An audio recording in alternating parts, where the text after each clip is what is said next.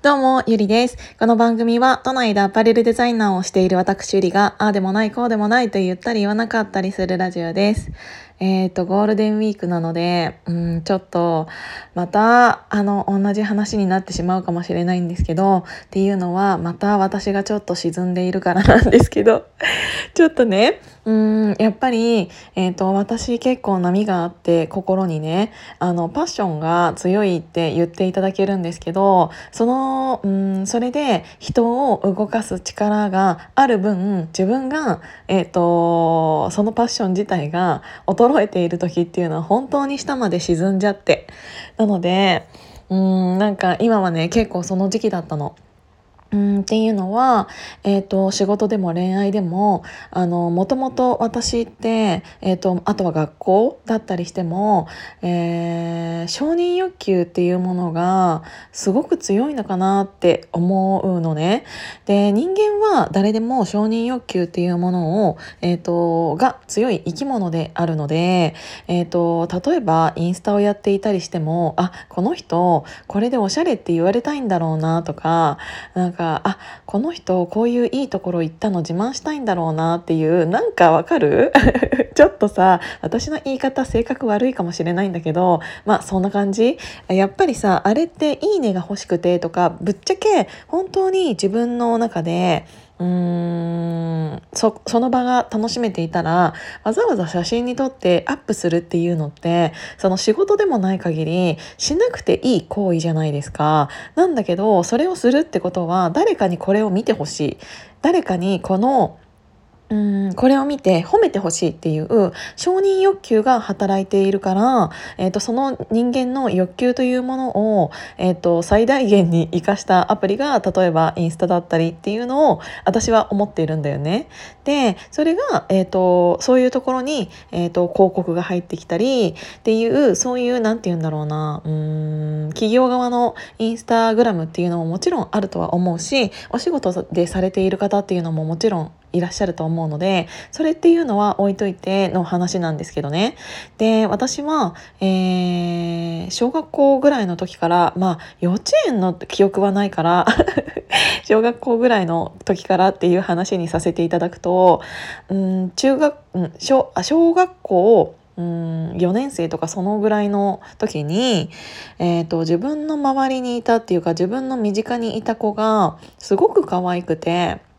うんとその子が褒められることっていうのがすごく多かったから隣にいた私っていうのは褒められることがなかったの。で自分はブスなんだっていうことに、えーと、そこら辺で気づいて、えーと、外見をうんどうにかしたいなって思いながら、えーと生きてきた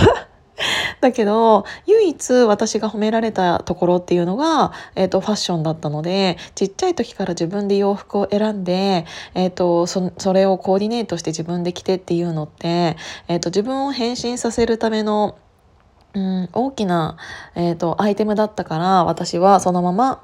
えーと、アパレルデザイナーというものになったんですけど、えーと、それぐらい私は小学校の低学年、えーと、4年生まあ低学年でもないのかなぐらいから、えー、と自分っていう人間そのものが好きじゃなかったんだよね。えー、と外見顔もそうだし体型もそうだし、えーと、あとは頭が良かったわけでもないしだからといって頭がなり良くなりたいわけでもなかったしただ、えーと、唯一褒められたのがセンスだった。で、えーと、そのままそういう職業に今はついているんだけどその時に思っていた気持ちっていうのは正直今でも持っていて、えーと自分自身に自信がなかったたん？自信がもしあったとしたら私はこんなに喋るのも上手くなっていないと思うんだよね。あの私は、えーと、去年2020年の7月5日からこのヒマラヤさんをスタートさせたんだけどそこから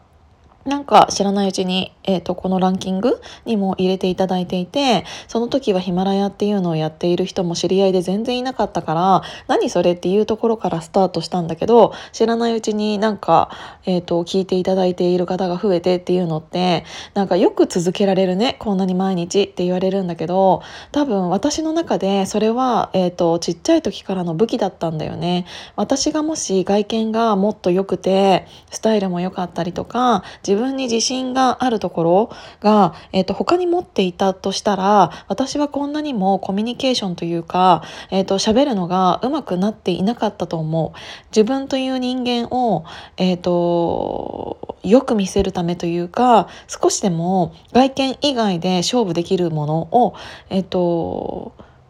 何か作りたいとかうんとそんなにロジック的に考えていたわけではないんだけどなんで私がこんなに一人でおしゃべりできるかって言ったら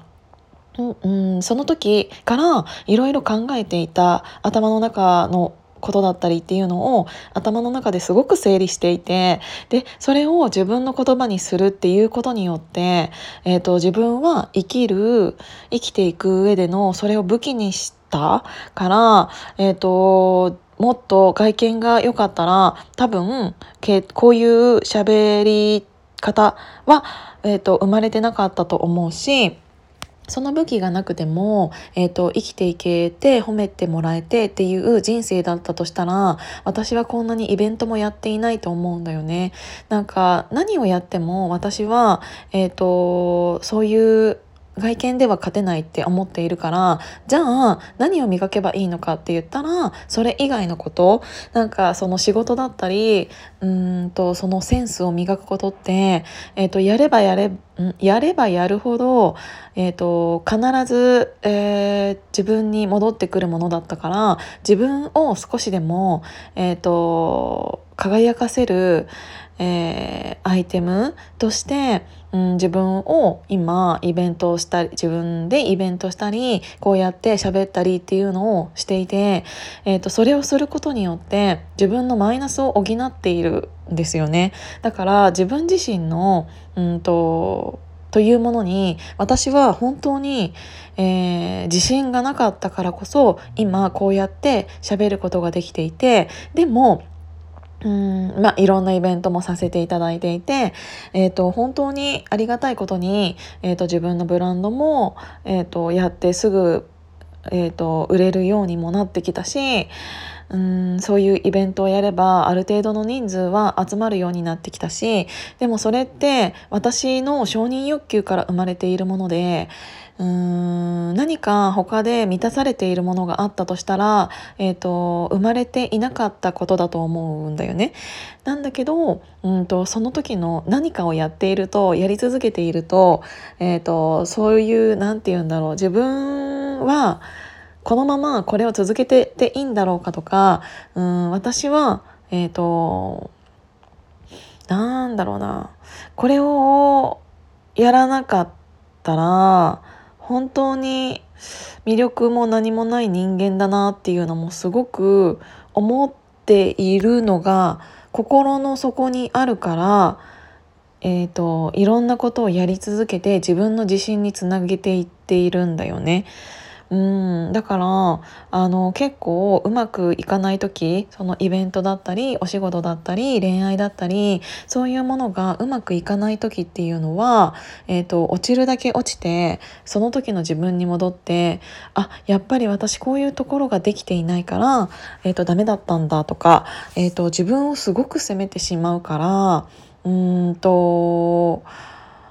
その波っていうのは前よりはうん浅くはなってきたんだけど、うんと、すごくいい時とすごく悪い時悪い時がうん長くは続かないように自分の心をシフトはしてきたんだけどそれでもやっぱり人間だから、えーと、傷つくことだったりうーんっていうのはすっごいたくさんあって、